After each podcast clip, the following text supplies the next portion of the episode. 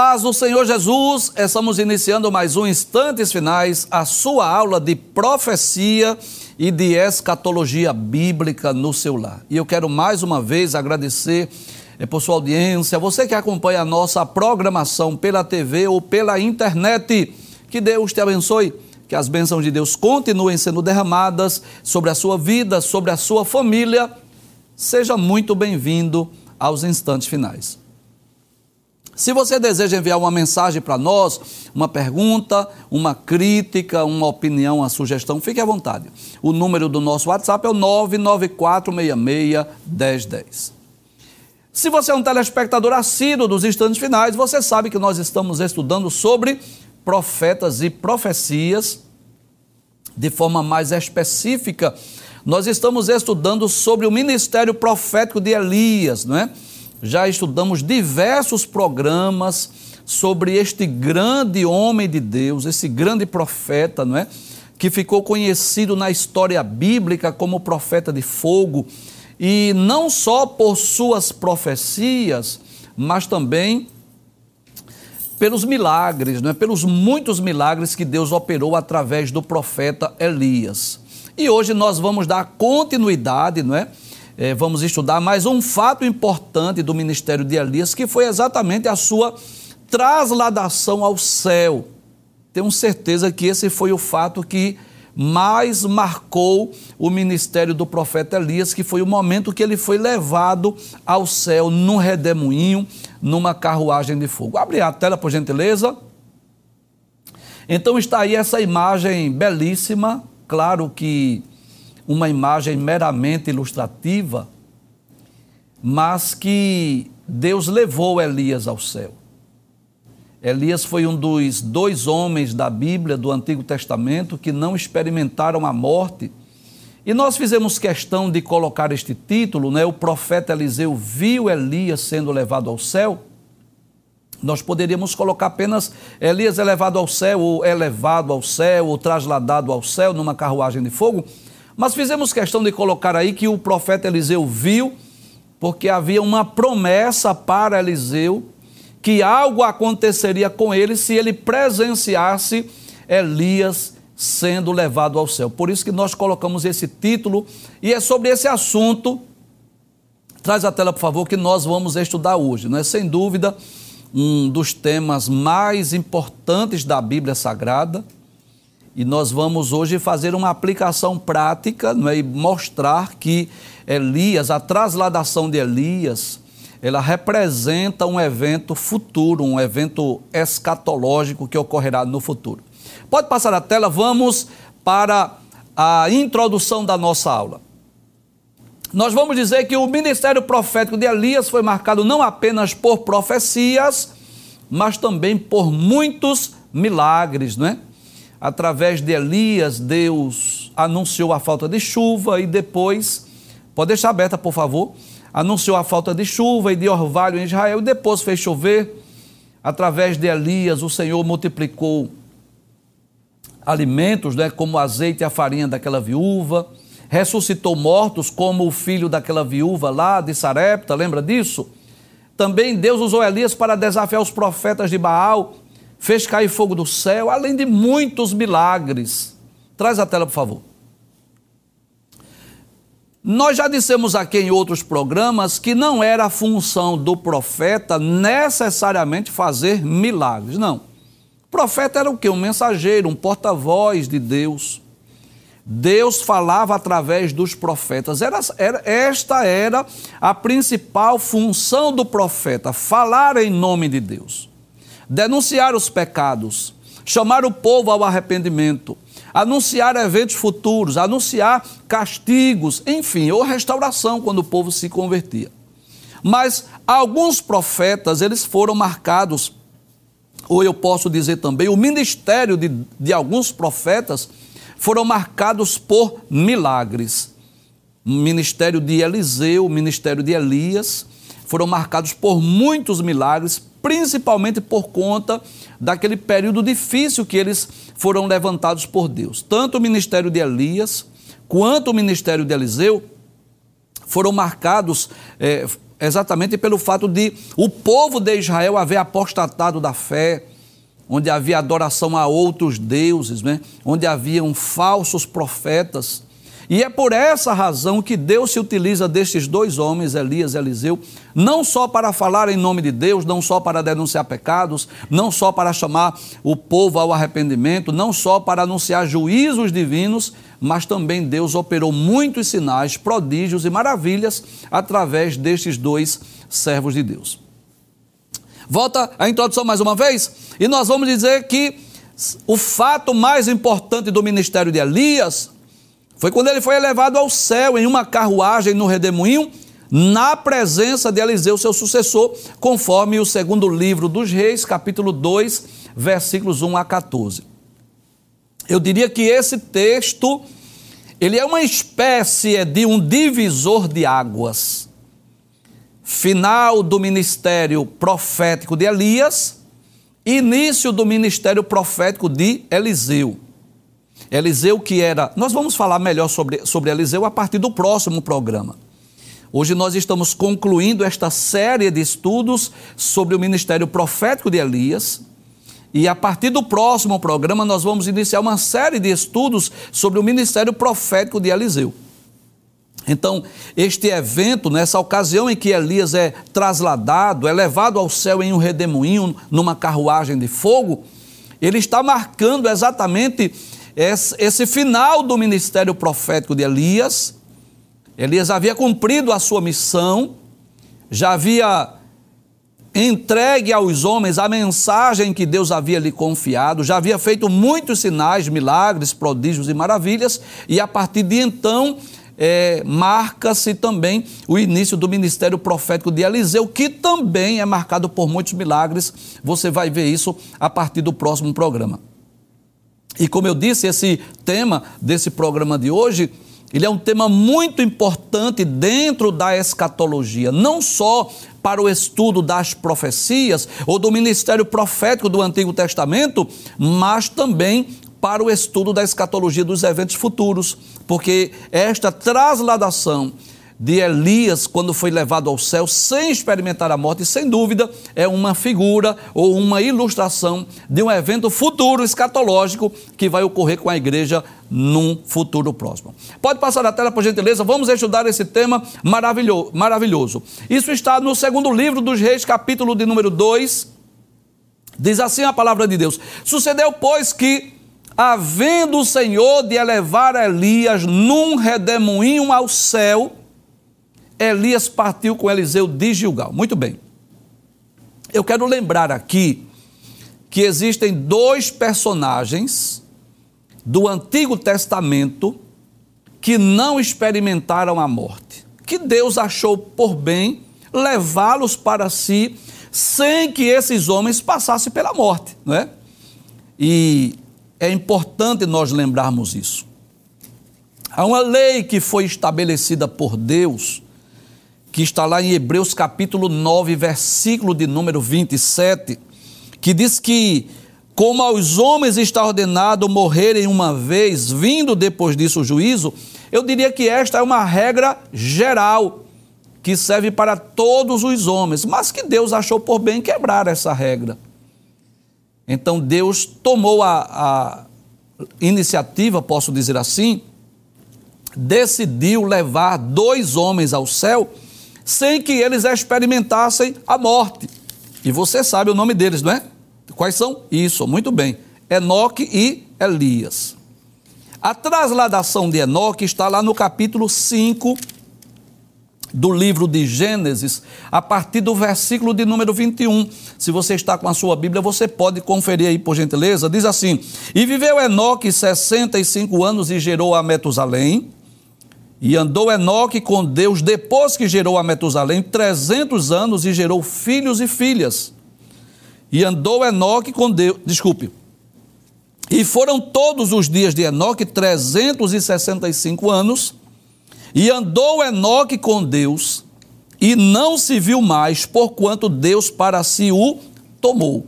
Então Enoque foi este primeiro homem, esse primeiro personagem que Deus tomou para si, inclusive o escritor da Epístola aos Hebreus vai fazer menção também de Enoque. Se você puder, você pode conferir Hebreus, capítulo de número 11. No versículo de número 5 diz assim: Pela fé Enoque foi trasladado para não ver a morte. Então Deus diz assim: Eu não quero que Enoque passe pela regra que é comum, natural, que todo ser humano está sujeito, né? Morrer uma vez. Aí ele foi trasladado para não ver a morte e não foi achado. Dá-nos a entender que a família procurou, né? Quando ele desapareceu, foi levado ao céu. Talvez ninguém presenciou Enoque sendo levado ao céu, por isso ficaram procurando. Porque Deus o trasladara, visto como antes da sua trasladação, alcançou o testemunho de que agradara a Deus. Então, os dois personagens do Antigo Testamento que foram levados ao céu sem que experimentasse a morte, o primeiro foi Enoque, nós já lemos o texto, e o segundo foi Elias, que nós também já lemos, segundo o livro dos Reis, capítulo 2, versículo 1. Deus anuncia antecipadamente que ele seria levado ao céu. Então, ao final, ao, ao terminar, ao concluir o seu ministério profético, que coisa maravilhosa! O ministério profético de Elias não terminou, não encerrou, não concluiu como os demais profetas. Que a tendência comum, natural dos demais profetas, o que foi que houve com eles? Eles morreram, não é? Eles desceram a tumba fria, a sepultura. Mas Deus achou por bem levar Elias e Deus anuncia com antecedência. É interessante isso que Elias sabia que seria trasladado que Elias sabia que não iria experimentar a morte, que ele seria levado ao céu. E nós vamos perceber isso na história que ele está com Eliseu, que era uma espécie de um aluno, uma espécie de um discípulo, um seguidor que estava sendo preparado para ser o seu sucessor. E nesses momentos que antecedem essa trasladação de Elias, ele vai passar por algumas cidades onde estavam as escolas dos profetas, onde estavam os filhos dos profetas, para quê? Uma espécie de uma despedida e, ao mesmo tempo, uma espécie de uma apresentação daquele que seria o seu sucessor. Volta ao texto mais uma vez, por favor. Aí diz: Sucedeu, pois, que, havendo o Senhor de elevar Elias num redemoinho ao céu, Elias partiu com Eliseu de Gilgal. Então, observe é claro que isso é uma imagem meramente ilustrativa, mas como que à sua direita Elias, não é que era mais idoso, mais velho, dá-nos a entender que ele era, ele era, mais idoso do que Eliseu, e à sua esquerda estava o profeta Eliseu, que era uma espécie de um aluno, um discípulo, um seguidor, um aprendiz, e queria se tornar o substituto de Elias. E disse Elias a Eliseu: Olha, fica-te aqui, é porque o Senhor me enviou a Betel. Eu vou a Betel, fique aqui, mas disse Eliseu: Vive o Senhor e vive a tua alma, que te não deixarei. E assim foram a Betel. Então nós vamos perceber aí que é como se Elias tivesse feito uma espécie de um teste com Eliseu. Fica aqui. Deus me mandou até Betel. Volta o texto mais uma vez. É, disse assim: O Senhor me enviou a Betel. Isso mesmo. Volta, volta a tela. O Senhor me enviou a Betel, fica-te aqui.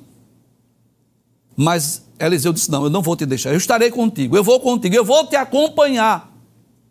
É como se Eliseu dissesse assim: a qualquer momento Elias será tomado. Eu quero ver, eu quero presenciar, eu quero ter essa experiência.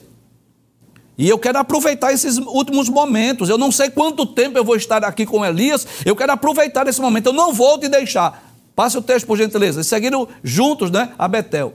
Então, os filhos dos profetas que estavam em Betel saíram Eliseu e lhe disseram: Primeiro eu gostaria de dizer quem são os filhos dos profetas. Bem, esses filhos dos profetas não eram necessariamente filhos biológicos. E quem eram? Eram discípulos que estavam com os profetas. Havia algumas escolas de profetas, né? Em Jericó, em Betel, em Gilgal, onde esses moços, esses jovens se reuniam para aprender as Escrituras, para aprender as experiências com esses profetas que eram mais experientes. E você sabe disso, que não significa dizer necessariamente que estes filhos dos profetas ou discípulos dos profetas seriam profetas necessariamente. porque para ser profeta tinha que ter um chamado específico, diferente da classe sacerdotal. Os sacerdotes, né, os filhos dos sacerdotes, eles se tornavam sacerdotes. Aqueles que eram da família de Arão, da tribo de Levi, eles se tornavam, é, consequentemente, sacerdotes. Mas profeta não. Profeta dependia do chamado. Então, esses discípulos, que eram chamados de filhos dos profetas, eles eram uma espécie de alunos, discípulos, aprendizes, que estavam aprendendo as Escrituras, que estavam aprendendo a lei de Deus, que estavam tendo experiência com aqueles profetas mais experientes, mais idosos. Mas não significa dizer que necessariamente eles iriam se tornar profetas. Volta o texto mais uma vez. Então os filhos dos profetas que estavam em Betel saíram a Eliseu e lhe disseram: Sabes que o Senhor hoje tomará o teu Senhor por cima da tua cabeça? Que coisa interessante. Os filhos dos profetas que estavam em Betel já sabiam que Deus iria tomar Elias, que Elias seria levado. Aí eles vão perguntar a Eliseu se Eliseu estava sabendo disso. Abre a tela. Aí ele disse assim: Disse Eliseu, também eu bem o sei, calai-vos. Então observe, o que é que nós aprendemos aí? Deus havia revelado a Elias e tudo nos leva a crer que também Elias, não é? Ele compartilhou dessa experiência, ele compartilhou essa informação para Eliseu. E de alguma forma os filhos de, dos profetas que estavam em Betel também já estavam sabendo. A Bíblia não traz detalhes se foi o Senhor que revelou ou se foi o próprio Elias, mas eles sabiam sim que Elias seria tomado, seria levado ao Senhor. Então já havia um clima de uma certa despedida. Já havia uma certa expectativa de que a qualquer momento Elias seria tomado. É como se os olhos de todos estivessem voltados para Elias. Como que diz assim, a qualquer momento ele vai ser levado ao céu. A qualquer momento ele vai desaparecer. Então os filhos dos profetas que estavam lá em Betel perguntaram a Eliseu: Olha, você está sabendo que o Senhor irá tomar o seu Senhor de ti? Como que diz assim? Vai levar Elias? Ele disse, Eu sei, calai-vos. Como que diz assim? Fiquem calados, eu estou ciente disso. Passa a tela, por gentileza. E Elias lhe disse: Eliseu, fica-te aqui, porque o Senhor me enviou a Jericó. Agora, Elias, depois de ir a Betel, depois de sair de Gilgal até Betel, ele toma a iniciativa de ir para Jericó. Mas por quê? Porque foi Deus que mandou. Foi Deus que enviou. Você lembra disso? Que de uma forma, é, claro, simbólica, nós dissemos aqui que Elias tinha um GPS espiritual, que Elias era dirigido por Deus, dirigido pelo Espírito Santo. Então de Gilgal ele foi para Betel e quando chega em Betel, o Senhor disse assim: Você agora vai para Jericó. E é como se ele tivesse aquela necessidade de ir em Jericó. Como que rever os filhos dos profetas, como que dar as últimas instruções, como que apresentar aquele que seria o seu sucessor, porque Elias sabia muito bem que Eliseu seria o seu sucessor. E mais uma vez ele faz uma prova, ele faz um teste com Eliseu. Fica-te aqui, o Senhor me enviou a Jericó. Mas nós vamos perceber que Eliseu, o servo, o discípulo de Elias, não queria deixar o seu Senhor. Volta a tela mais uma vez. Aí diz assim: Porém, ele disse: Ele quem? Eliseu. Vive o Senhor e vive a tua alma, que te não deixarei. E assim vieram a Jericó.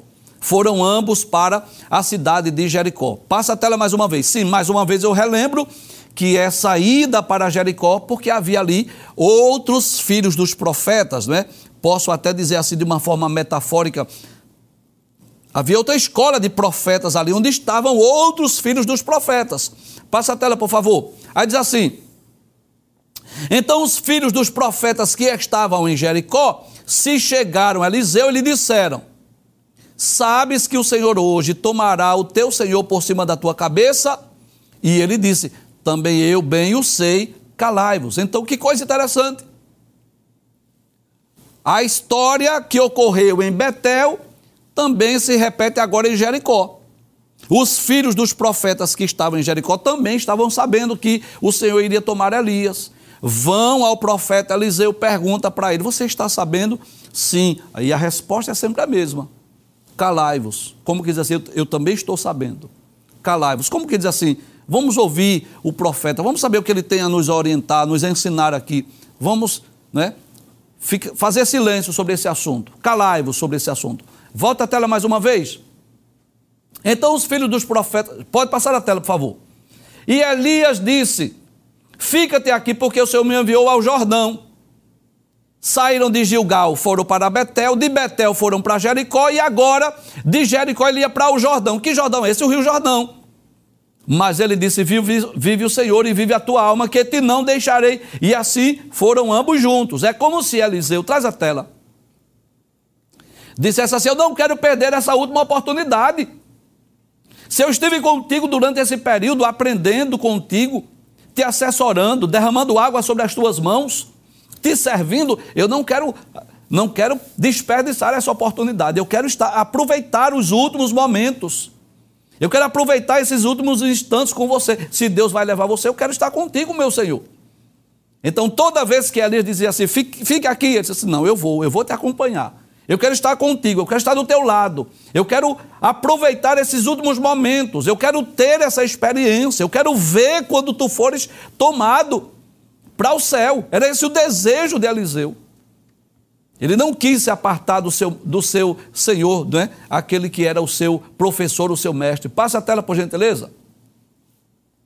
E foram 50 homens dos filhos dos profetas e de longe pararam de frente, né? ficaram observando.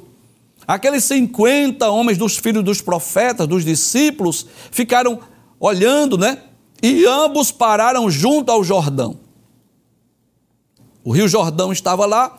Então Elias tomou a sua capa e a dobrou e feriu as águas, as quais se dividiram para as duas bandas e passaram ambos a seco. E essa imagem aí, claro que é uma imagem meramente ilustrativa, mostra como que o Rio Jordão abrindo de forma literal. Água de um lado, água de outro, água à esquerda, água à direita, para que o profeta Elias pudesse passar com Eliseu. E eu quero trazer à vossa lembrança que Deus já tinha feito outros milagres semelhantes. Você lembra disso? Deus já havia aberto as águas do Mar Vermelho para que os filhos de Israel passassem a pés enxutos. Capítulo 14 do Êxodo, quando eles estavam saindo lá do Egito com destino à terra de Canaã. Você lembra disso? Isso, capítulo 14. Nos dias de Moisés. Mas Deus também, nos dias de Josué, Deus havia também aberto as águas do Rio Jordão. Quando Josué estava para conquistar a terra de Canaã, que deparou-se com o Rio Jordão transbordando, lembra disso? Capítulo de número 3 do livro de Josué. O Rio Jordão estava transbordando e ali Deus fez um milagre, porque aqueles sacerdotes que estavam levando a arca da aliança, quando seus pés tocaram na água, elas se abriram. E os filhos de Israel passaram pelo Rio Jordão a pés enxutos. E esse foi mais uma vez mais um milagre que Deus fez. Nos dias de Elias, Deus abriu o Rio Jordão mais uma vez para que eles passassem a pés enxutos. Volta a tela mais uma vez. Então diz o texto, né? Então Elias tomou a sua capa e a dobrou e aferiu as águas, como que tocando nas águas, as quais se dividiram para as duas bandas. Eu posso dizer que esse foi o último milagre operado por Deus através de Elias. Guarda esta frase que eu vou repetir daqui a pouco. Porque o último milagre que Deus fez através de Elias e o primeiro milagre que Deus fez através de Eliseu foram milagres iguais. Posso dizer que foram milagres iguais. Então, o último milagre que Deus fez através de Elias foi exatamente abrir as águas do Rio Jordão para que eles passassem em seco, a pés enxutos. Passa a tela, por favor. E passaram, volta, por favor. E passaram ambos em seco. Pode passar o texto. Sucedeu, pois, que havendo eles passado, Elias disse a Eliseu, vendo a perseverança, traz a tela, vendo a perseverança do seu discípulo, do seu aluno, que mesmo Elias dizendo, fica-te aqui em Betel, fica aqui em Jericó, ele disse, não, eu, eu vou contigo, eu não quero te deixar. Aí chegou a oportunidade de Elias fazer uma proposta a Eliseu. atendeu um pedido de Eliseu. Abre a tela, por gentileza. Elias disse a Eliseu: Pede-me o que queres que te faça antes que seja tomado de ti. Traz a tela. É como se ele desse um cheque em branco, de forma ilustrativa, falo isso, claro. Diz assim: você tem o direito de pedir o que você quiser, peça o que você quiser. E é aí, irmãos, onde tem o teste da sabedoria. Essas palavras de Elias me faz lembrar as palavras de Deus a Salomão. Você lembra do que está no primeiro livro dos Reis, capítulo 3? Quando Deus aparece a Salomão em Gibeão em sonhos e disse a Salomão: Pede-me o que queres que te dê. E Salomão poderia pedir riquezas, né? glórias, honras. Mas o que foi que ele pediu? Ele pediu um coração sábio. Ele pediu sabedoria. Por quê? Porque ele se sentiu muito pequeno diante daquela grande missão. Reinar sobre as doze tribos de Israel, substituir, ser o sucessor de Davi, não era uma tarefa fácil. Ele se sentiu muito pequeno, ele pediu a Deus que lhe desse um coração sábio, entendido, para ele saber governar, para ele saber reinar, liderar aquele povo. E qual era agora o pedido de Eliseu? Que era que Eliseu tinha depois de estar com Elias durante alguns anos, aprendendo com Elias, aprendendo com aquele grande profeta, vendo Deus operar, usar Elias, o que era que ele queria agora? Que pedido interessante, né? Volta a tela mais uma vez. Aí ele diz assim: Pede-me o que queres que te faça antes que seja tomado de ti. E, e disse Eliseu: Peço-te que haja porção dobrada de teu espírito sobre mim. E é aí, irmãos, que muitas pessoas interpretam erroneamente esse texto, esse pedido de Eliseu. Tem muita gente que acha que Eliseu queria ser maior do que Elias, que o desejo de Eliseu era fazer o dobro dos milagres de Elias. Tem pessoas que pensam que o desejo de Eliseu era querer ser maior do que o seu senhor Elias. Era ser mais usado por Deus do que foi Elias. Mas não era isso que ele estava dizendo. Quando Eliseu pede a porção dobrada do Espírito, duas coisas nós aprendemos. Primeiro, ele estava pedindo para ser o seu herdeiro, para ser o seu sucessor porque era o herdeiro, era o filho que era o primogênito, o herdeiro que tinha a, a porção maior, a porção dobrada. Era como se ele dissesse assim: Olha, se Deus vai te levar, Elias, eu quero ser o teu herdeiro. Eu quero ser usado por Deus, eu quero dar continuidade a esse ministério profético. Então, o sentido ali não é eu quero ser mais usado por Deus do que foste tu. O sentido não era que ele queria ser maior do que Elias, claro que não. Mas ele queria ser o seu herdeiro, queria ser o seu sucessor. Queria fazer a obra de Deus. Queria ser útil. Queria ser usado por Deus. E Deus está à procura de pessoas assim, que têm um coração voluntário, o desejo de trabalhar, o desejo de servir, o desejo de fazer a obra de Deus. Nós vamos ver no próximo programa, quando formos falar sobre o chamado de Eliseu, que Deus está à procura de pessoas ocupadas que queiram fazer a obra.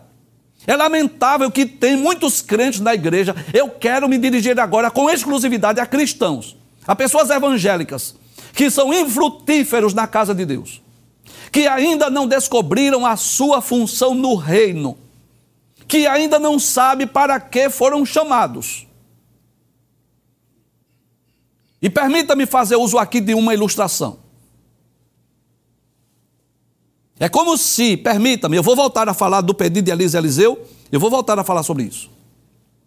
Mas é como se um grande empresário, ao passar numa, numa praça,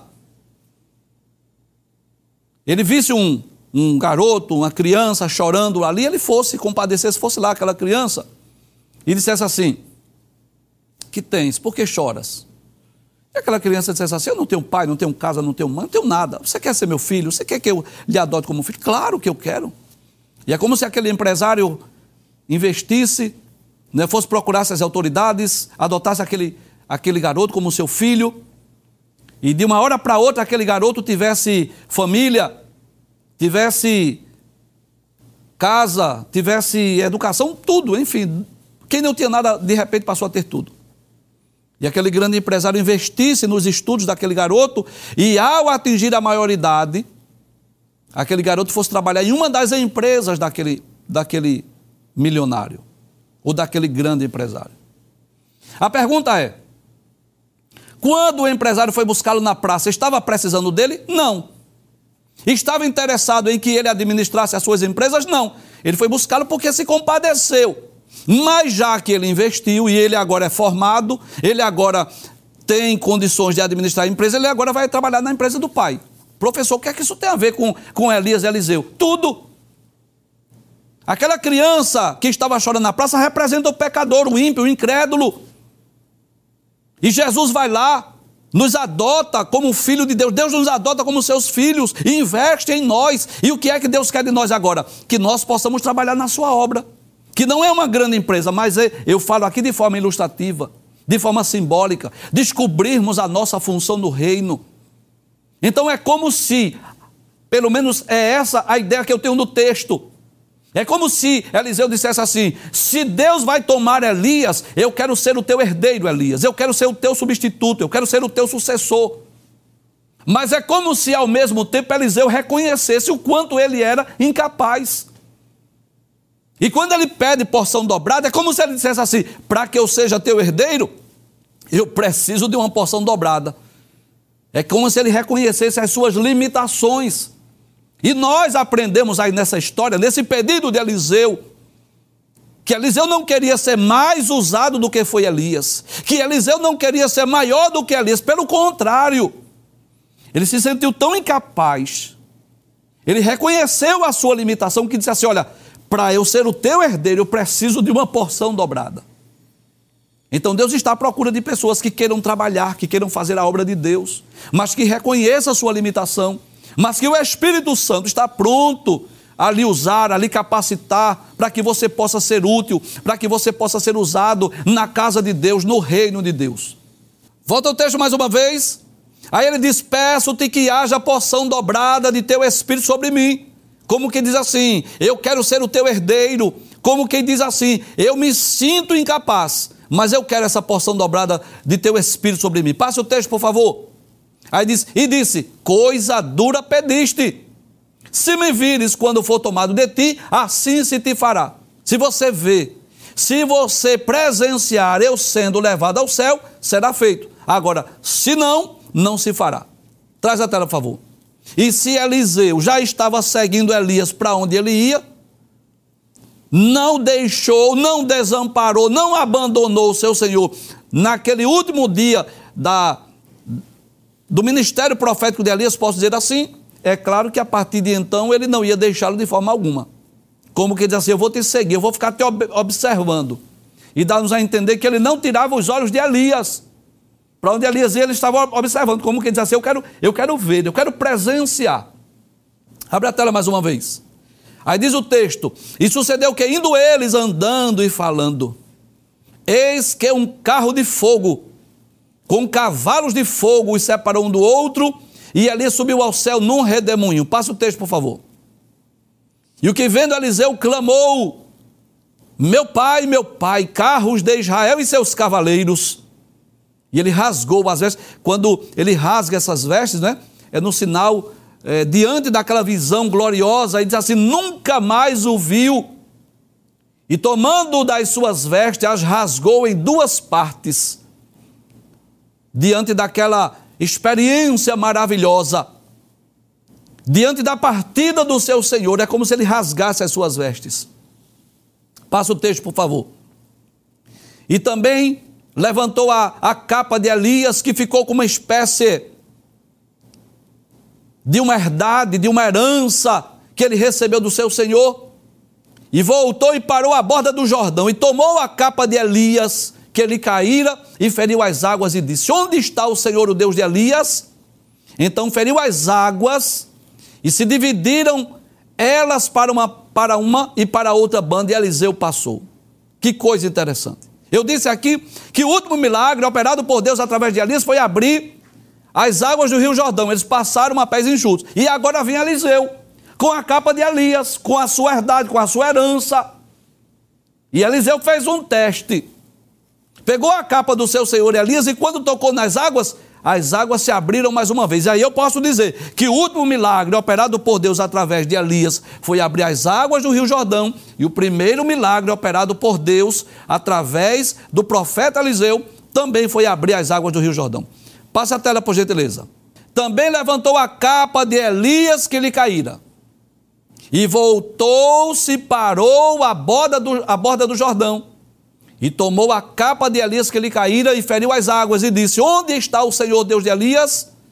Então feriu as águas e se dividiram elas para uma e para outra banda, e assim Eliseu passou. Traz a tela. Então, a partir do próximo programa, nós vamos iniciar o estudo do ministério profético de Eliseu, que foi poderosamente usado por Deus, e eu posso até dizer que muito mais para fazer milagres do que para profetizar.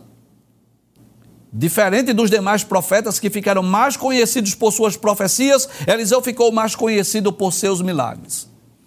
Mas eu disse aqui no início do programa que essa trasladação de Elias foi um evento que ocorreu no passado, mas que aponta para um evento futuro, escatológico. Aponta para o arrebatamento da igreja. Tanto a trasladação de Enoque, capítulo 5 de Gênesis, capítulo 11 lá de Hebreus, quanto essa trasladação de Elias, capítulo 3 do segundo livro dos reis, nos mostra sobre a possibilidade, sim, de seres humanos mortais serem levados ao céu sem que experimentem a morte. Não tenha dúvida que a trasladação de Enoque e Elias aponta para o arrebatamento da igreja. Quando nós estamos pregando o Evangelho, é muito comum as pessoas dizerem assim: quem já viu um ser humano que come feijão, farinha e que morar no céu? Isso parece um absurdo, eu concordo com você. Parece contrariar a lógica humana, eu concordo com você. Mas Deus quis dizer assim: olha, eu quero deixar bem claro que isso é possível. Eu vejo essa trasladação de Enoque e Elias como Deus mostrando aos seres humanos que aquilo que parece absurdo, aquilo que parece impossível, Deus faz tornar possível. O dilúvio parecia algo absurdo. Não tenha dúvida disso. Naquele período, Noé construindo a arca, dizendo que Deus iria mandar um dilúvio, parecia uma loucura de Noé. Mas detalhes: Noé concluiu a arca, os animais entraram, depois entrou Noé e sua família, depois Noé fecha a arca por dentro, Deus fecha por fora e depois as comportas do céu se abriram e inundou a terra. Aquilo que parecia impossível aconteceu. Aquilo que parecia loucura aconteceu. Aquilo que parecia um absurdo aconteceu. Quando nós pregamos sobre o arrebatamento, é a mesma coisa, as pessoas não creem, as pessoas não acreditam, ridicularizam de nós. E eu quero dizer que parece loucura mesmo dizer que os seres humanos vão ser levados ao céu. Mas eu posso dizer que, mesmo parecendo um absurdo ou loucura, nós cremos. A palavra de Deus deixa bem claro. Se você quiser, você pode anotar aqui, aí alguns versículos. Eu vou citar para você. Alguns versículos para você ler nas Escrituras, ou você pode ir lá no playlist e você pode assistir vários programas que nós gravamos sobre o arrebatamento da igreja. Mas anote aí 1 de Coríntios 15, versículos 51 e 52. 1 aos Tessalonicenses, capítulo 4, versículos 13 a 18. Anote aí Hebreus capítulo 9, versículo de número 28. João capítulo 14, versículos 1 a 3. São alguns textos que falam sobre o arrebatamento. E eu posso entender isso, que Deus estava nos ensinando, nos mostrando, é possível sim.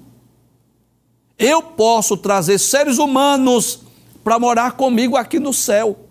E é claro que nessa trasladação, nesse momento em que tanto Enoque como Elias são levados ao céu, é claro que seus corpos foram transformados, é? que eles estão em corpos gloriosos, em incorruptíveis, claro que houve essa transformação no ato da sua trasladação.